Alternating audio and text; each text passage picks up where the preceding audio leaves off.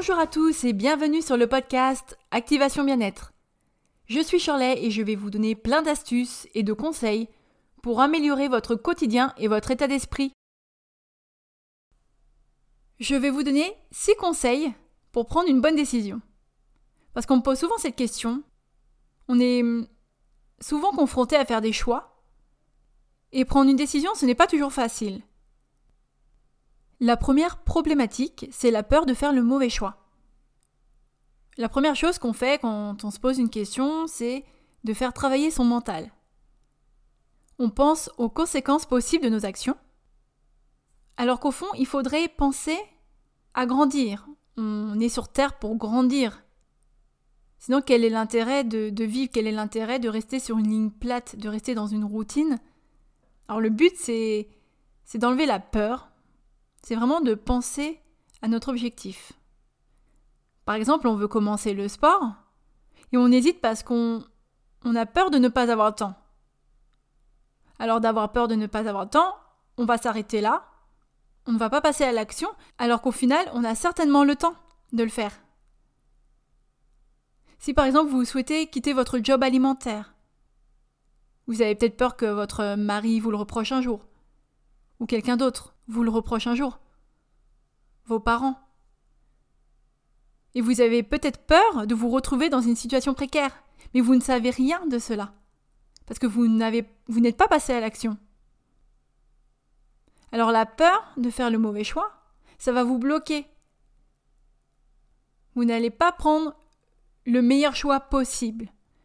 Vous allez faire votre choix en fonction de votre peur et non pas en fonction de vos désirs, en fonction de votre élévation. On peut avoir un stress aussi qui intervient quand on prend une décision. Lorsque nous conversons avec des personnes, ça peut être nos proches, nos amis, etc. Lorsqu'ils nous parlent, lorsque ces personnes nous parlent, elles ont une forte influence sur nous, inconsciente. Bien sûr, elles ne le font pas délibérément. Elles vont nous donner leur point de vue et elles vont nous transmettre innocemment leurs croyances limitantes. Alors, il faut faire attention quand on écoute ces, avis parce qu'elles sont extérieures et au final, on n'écoute plus ce que son être intérieur a besoin de nous dire. Par exemple, quand des personnes nous demandent est-ce que tu as trouvé un emploi? Il faut que tu restes dans ton emploi parce que c'est quand même un CDI, ça t'apporte la sécurité. Ou alors quand on, nous dit ne quitte pas telle personne parce que vous êtes un beau couple et tu ne trouveras pas mieux ailleurs, l'herbe n'est pas plus verte ailleurs, alors que ces personnes ont une vision extérieure. Mais elles ne connaissent pas ce que vous avez besoin réellement. Elles parlent en fonction de leurs besoins à elles.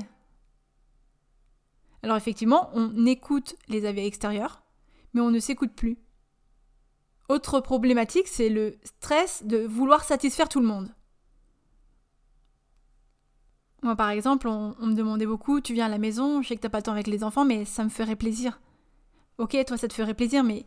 Et moi aussi, d'ailleurs, ça me ferait plaisir, mais, j'ai d'autres priorités dans ma vie.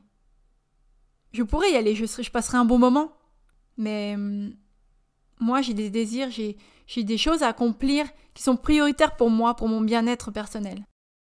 Et parce qu'on souhaite tout ce qu'il y a de mieux pour tout le monde, on pense aux autres, on veut se faire aimer, on écoute leurs avis, et on est influencé par eux en plus de ça.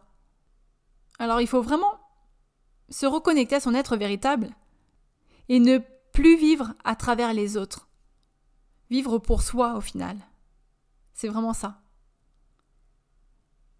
Alors je vous vois venir là tout de suite.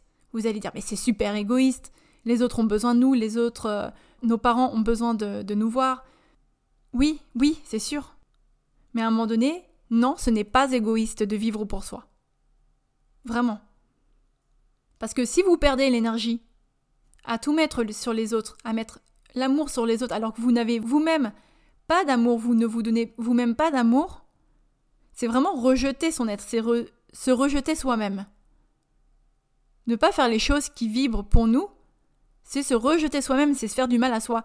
On ne peut pas aimer les autres si on se fait du mal à soi. Il faut déjà se faire du bien, se donner de l'amour à soi pour ensuite pouvoir le donner à son tour Comment pouvez-vous donner quelque chose si vous ne savez pas déjà comment le faire sur vous? Donc non, ce n'est pas égoïste de vivre pour soi et il faut le faire dès aujourd'hui.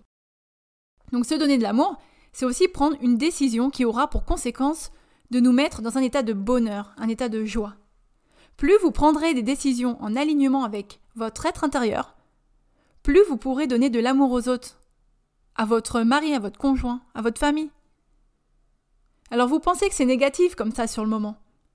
Mais sur le long terme, vous allez voir que, de prendre des décisions pour vous, ça va vraiment apporter de l'amour. Vous allez vraiment transmettre tout l'amour aux autres encore plus que maintenant, si vous ne prenez pas la bonne décision.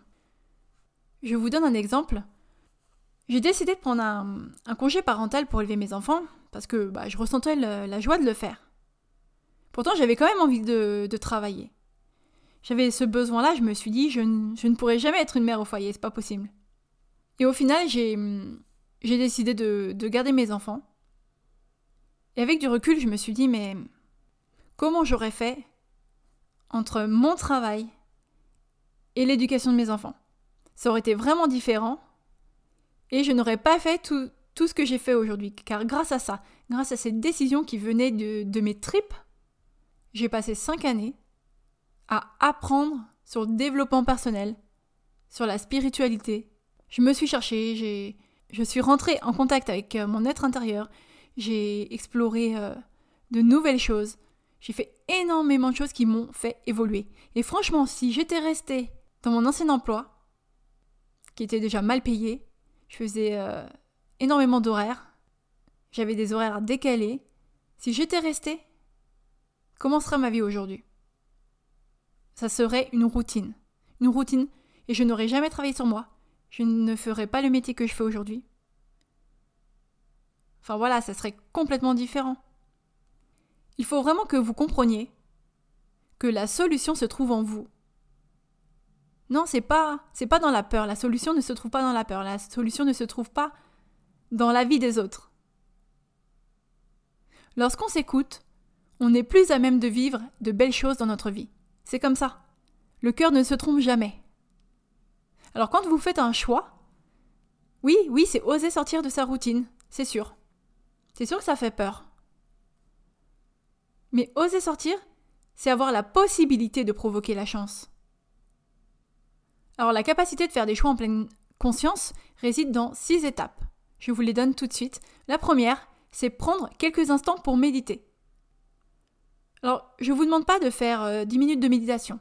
c'est vraiment une, petite méditation, 2, 3, 4, 5 minutes. Vous allez entrer en pleine conscience et cela va venir éviter les peurs, vous allez pouvoir vous recentrer et entendre ce que votre cœur essaie de vous dire. Deuxième chose, pendant la méditation, prenez le temps pour vous concentrer sur votre plexus solaire. Parce que c'est un centre d'énergie très important. Ça va vraiment vous détendre et apaiser vos émotions, si vous ne savez pas où ça se situe, c'est en dessous du sternum et à une main au-dessus du nombril. Si vous avez énormément de pensées, avec euh, votre main, posez votre main sur votre plexus solaire et faites des cercles dans le sens inverse euh, des aiguilles d'une montre.